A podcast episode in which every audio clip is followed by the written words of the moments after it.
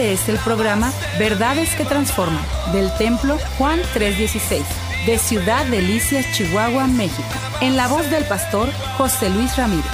Contáctanos al teléfono 639-477-2525 o al correo electrónico juan316templo gmail.com o visítanos en la avenida 18 y calle 41 Sur, Colonia Lindavista. Verdades que transforman. Comenzamos.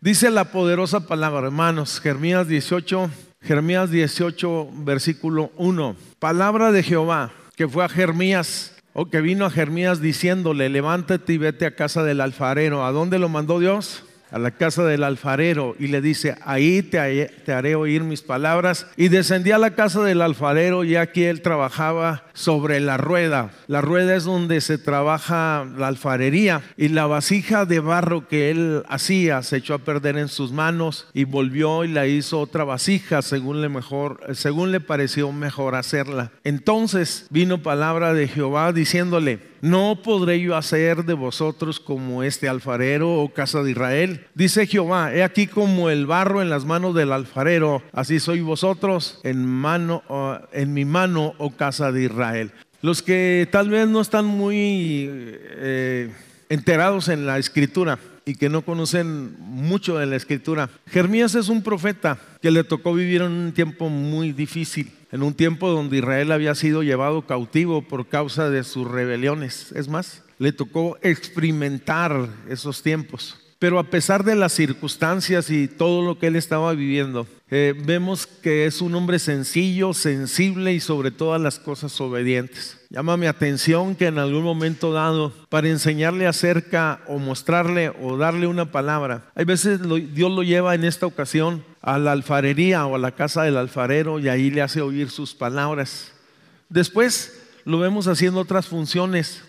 Hoy el pasaje nos centra precisamente en este, en la casa del alfarero, y hay algunas lecciones eh, interesantes que podemos aprender nosotros de este pasaje en el sentido general. Primero que nada, el contexto expresa claramente acerca de la gracia de Dios. ¿Por qué estoy diciendo esto? Porque la realidad de las cosas, Israel por causa de su dureza, la dureza de su corazón, había sido llevado en cautiverio y esto no implica que Dios sea el culpable de los pecados de los hombres o de las naciones, sino son sus propias decisiones, y yo quiero ser muy claro, los que condujeron a ser llevados presos o prisioneros. Porque en la mente y en el pensamiento de Dios estaba que Israel fuera cabeza y no cola, que estuviera por encima y no por debajo. Pero por causa de su desobediencia y a manera disciplinaria Dios permitió que vinieran los enemigos y se los llevaran cautivos. Pero esto no termina ahí, la realidad de las cosas. A través del libro del profeta Jeremías, Dios les da esperanza de que regresarían después de un tiempo. Y esto, en este sentido que estoy hablando específicamente, habla de la gracia de Dios. Y hablar de la gracia de Dios es el favor inmerecido de Dios. Vamos, es como nosotros Fuimos salvos por gracia, no lo merecíamos, solamente creímos en el Señor Jesucristo y por eso hemos sido salvos. Dios nos escogió por el puro afecto de su voluntad y de la misma manera en ese paquete entró Israel, no porque fuera un gran pueblo, sino porque Dios tuvo misericordia de ellos. Los liberó por gracia cuando eran esclavos, los protegió durante su caminar hasta llegar a la tierra prometida solo por gracia les dio una tierra abundante que fluía, eh, una tierra pródiga donde todo era en abundancia solo por gracia. Pero la actitud de Israel hacia Dios, desobedeciendo a Dios, vemos que es una actitud necia, vamos. Y la realidad de las cosas, oye, hablando de los hombres o nosotros como humanidad, nos condujimos de una manera muy parecida a Israel caminando en nuestros propios razonamientos, en nuestros propios caminos, olvidándonos de Dios, pero Dios ha sido bueno para con nosotros. Envió a Jesucristo para que nadie se pierda. Nos dio, vamos, salvación a través de Él. Jesús fue a la cruz del Calvario y murió por nuestras transgresiones y por nuestros pecados Por eso es que nosotros hemos sido justificados, regenerados, salvos. Y tal vez algunos digan, bueno, ¿qué es regenerado? Pues es que Dios empezó a hacer una obra de transformación en tu corazón. Por lo tanto, oye, nuestra fe se fundamenta en la gracia. Pero yo estoy hablando de Israel, solamente lo uso para ilustrar algunas verdades importantes. Fíjese que es eh, muy interesante. Yo le dije que el contexto, todo lo que está alrededor del pasaje significa el contexto, habla de la gracia de Dios. Dios dándole una segunda oportunidad al pueblo. Es igual que usted y yo. Dios nos ha dado no una, sino muchas oportunidades a nosotros. De eso estamos conscientes. Estamos conscientes que Dios ha sido demasiado bueno, que Dios ha sido muy paciente para con nosotros, no queriendo que nadie se pierda, sino que todos procedamos a, un arrepentimiento genuino. Vamos. Pero hay algunas lecciones interesantes. Dije, la primera expresa la gracia de Dios. Vamos, en esta ocasión el profeta es llevado a la casa de a la casa del alfarero y en la casa del alfarero es un lugar donde se escuchará la palabra de Dios. En varias ocasiones el profeta Jeremías había sido llevado a otras partes a, a profetizar a personas, a reinos, a no sé, a diferentes lugares, entidades.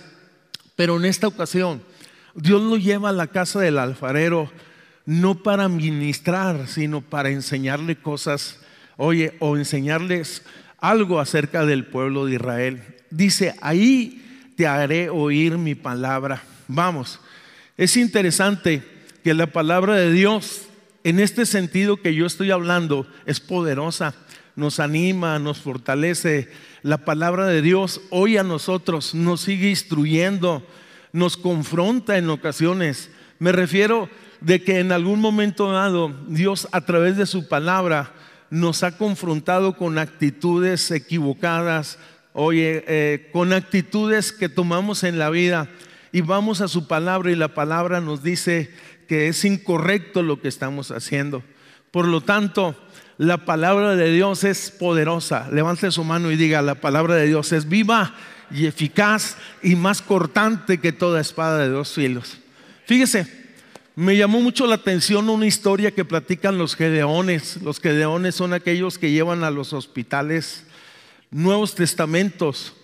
Mm, vamos, no predican en grandes cruzadas, sino solamente dejan allí en la cabecera, dejan el Nuevo Testamento y precisamente ah, había un hombre que estaba purgando una condena.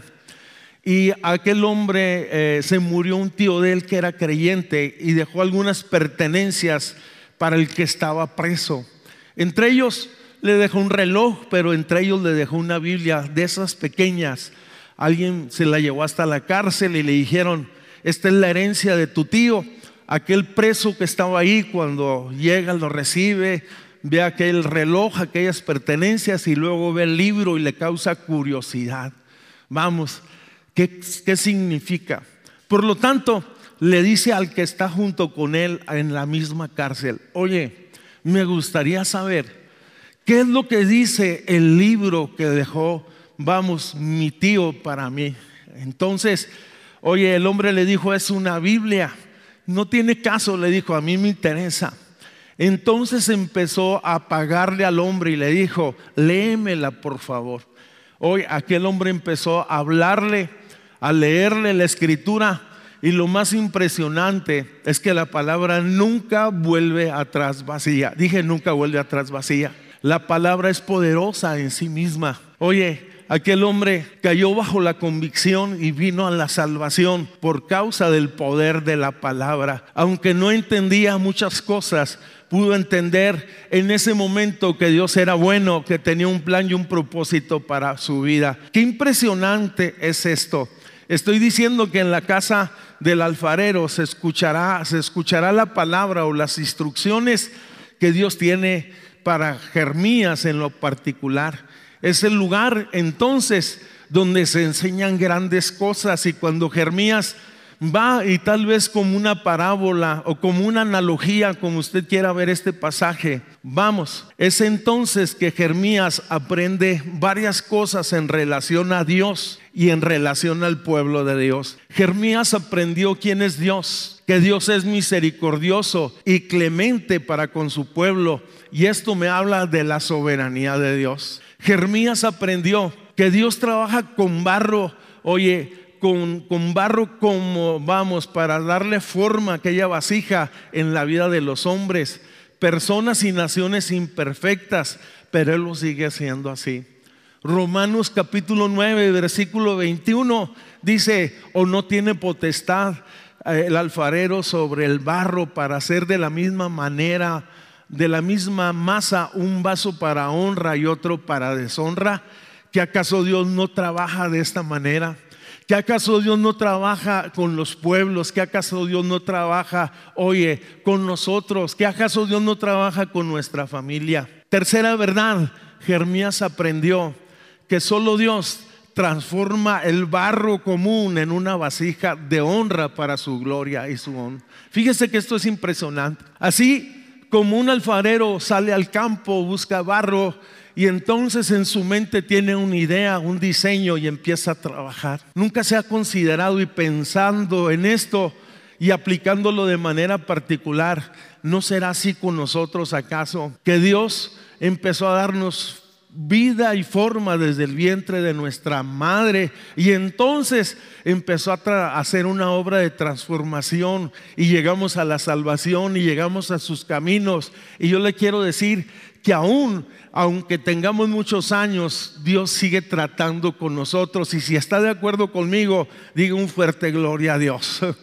Así como el alfarero tenía un plan y un diseño y un propósito con aquel barro y con aquella vasija, así como Dios tenía un plano y un diseño muy particular para con su pueblo, permítame decirle que Dios tiene, oye, un plano y un diseño para nuestras vidas, porque los pensamientos de Dios son pensamientos de bien y no de mal. Si está de acuerdo conmigo, denle un fuerte aplauso al Señor.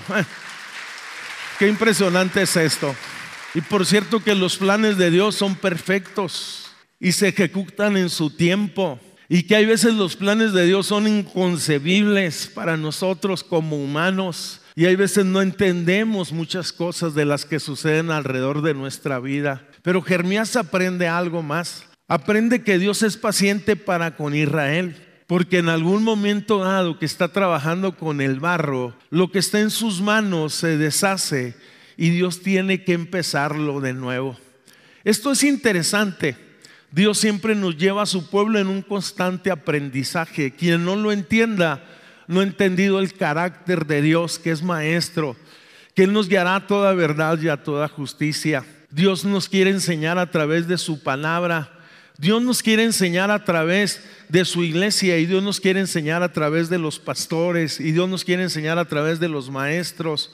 Es más, y si somos sensibles, aún podemos aprender hasta de nuestros propios errores. Esto es interesante. Tal vez no todos estén de acuerdo conmigo y puede ser, vamos, debatible. Pero cuando Jeremías llega a la casa del alfarero, oye, y ve todo lo que está sucediendo, hay una reflexión que yo puedo ver en esto, que el pasaje habla de un proceso permanente. Dios siempre está obrando. En cuanto a mi fe, oye, en desde el momento en que yo he creído, Dios ha estado trabajando constantemente en mi forma, porque quiere formarme a la manera, el modelo que tenemos delante de nosotros se llama Jesús y Él quiere darnos la forma en nuestro carácter, en nuestra conducta y en nuestra forma de conducirnos. Es más, te lo voy a demostrar de una manera muy sencilla. Dios nunca te deja igual, nunca te dejará en la misma condición como que como cuando te encontró. Muchos de nosotros la realidad estábamos moralmente destrozados, vamos, espiritualmente tirados.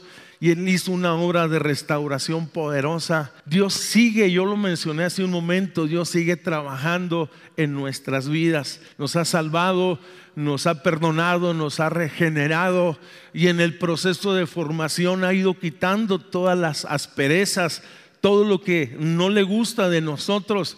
Y esto a la luz de la escritura se le llama santificación porque Dios, oye, está tratando con nuestra vida. Dice Efesios capítulo 2, versículo 10, porque somos hechuras suyas, creados en Cristo Jesús. Y fíjese lo que está diciendo, para buenas obras, las cuales Dios preparó de antemano para que andemos en ellas. Voy a repetir este texto.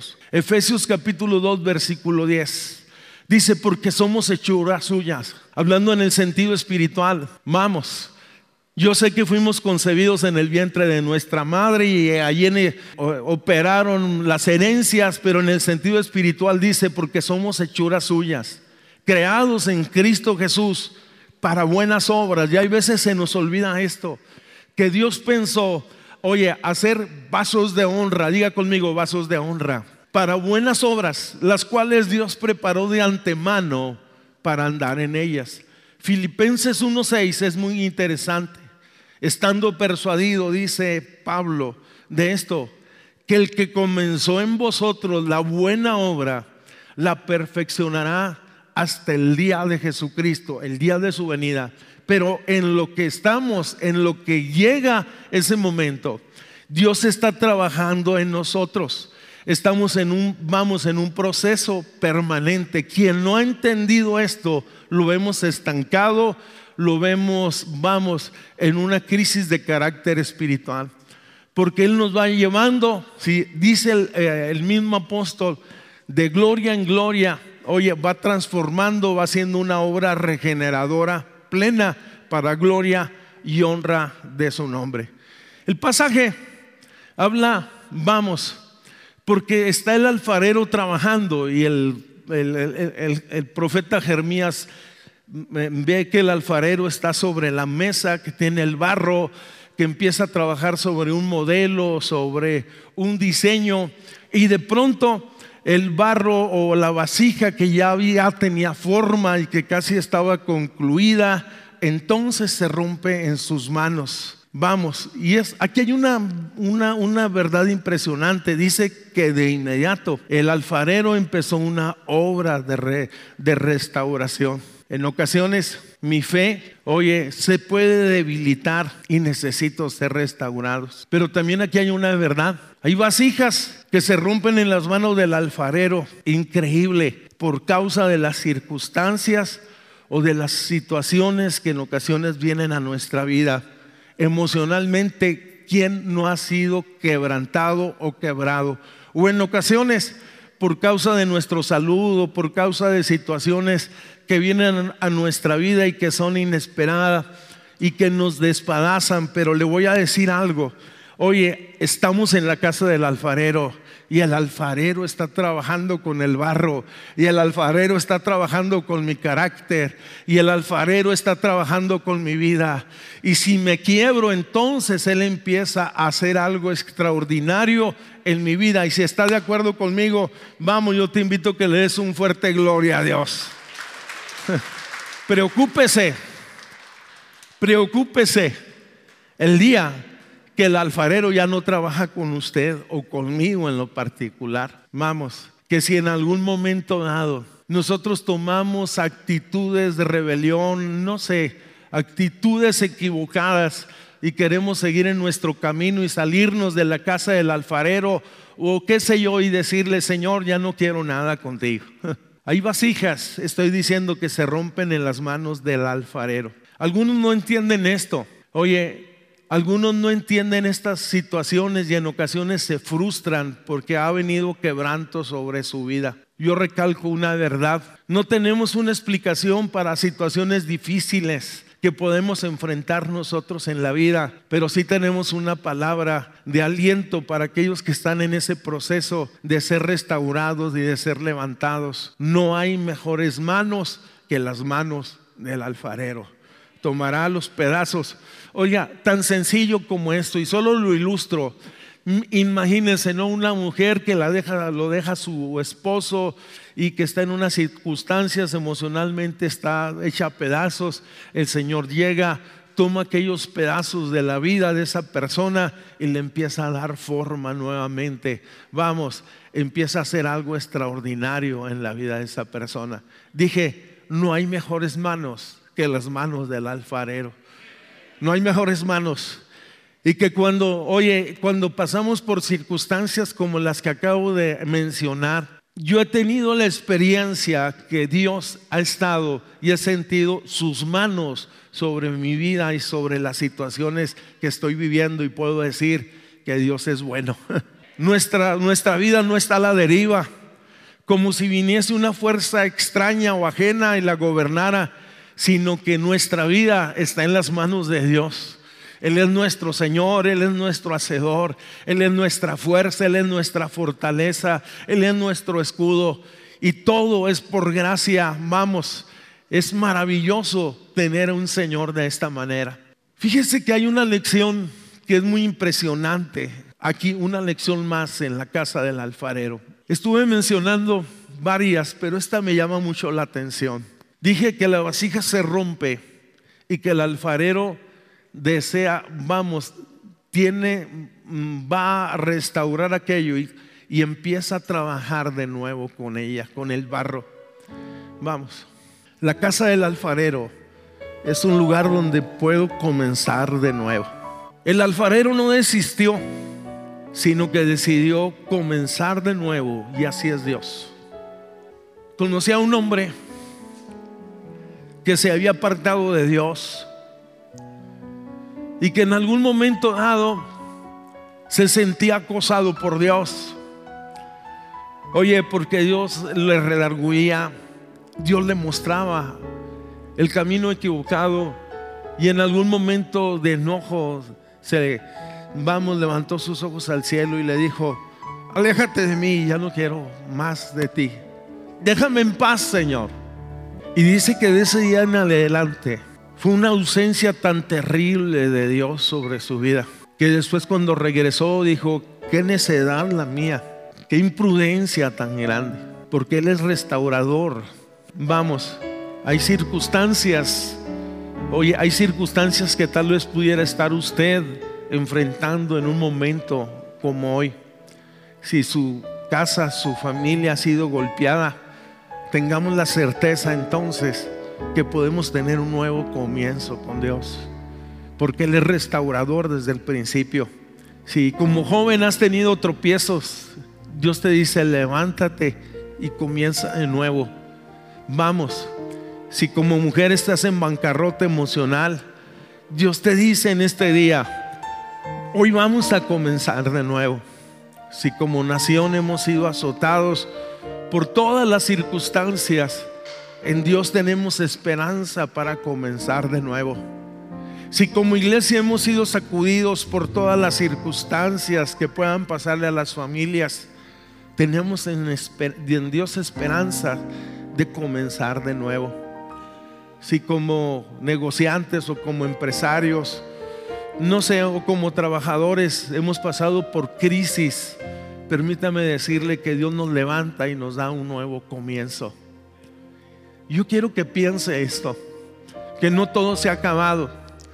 Porque cuando pasamos por circunstancias muy difíciles, oye, podemos decir hasta aquí, pero Dios dice, aquí es donde yo comienzo de nuevo. Donde estás ahora no es tu destino, sino es tu punto de partida. En otras palabras, Dios quiere hacer algo sobre tu vida. ¿O que acaso la escritura no avala esto, porque Jehová es bueno, porque para siempre es su misericordia y su verdad por las generaciones. Quiere decir que cada generación recibe un trato especial de parte de Dios, pero también le declara una verdad. Oye, que debemos de caminar con Él, porque, porque Jehová es bueno, para siempre su misericordia y su verdad por todas las generaciones. Puedes darle un fuerte aplauso al Señor. Había un canto antiguo que tiene mucha relación con esto. Dice, siento su mano en mi hombro.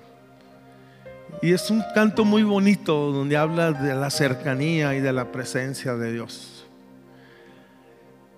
Y volviendo al pasaje, cuando Nehemías examina y, todo lo sucedido, la aplicación viene. En otras palabras, versículo 6, no podré yo hacer con vosotros como este alfarero o oh casa de Israel, dice Jehová. Y aquí como el barro en la mano del alfarero, dice, así sois vosotros en mi mano. Le estaba diciendo una nación, hay esperanza. Les voy a dar una oportunidad nueva. Los voy a levantar. Los voy a, posicionar. Vamos, les voy a devolver lo que han perdido. A eso se refiere, la esperanza de una nación. Les voy a dar libertad. Les voy a dar una casa. Les voy a dar cobertura y les voy a dar mi bien. A eso se refiere este, este pasaje. Dios haciendo una obra de restauración plena sobre una nación, sobre las familias, pero Dios la quiere hacer también con nosotros.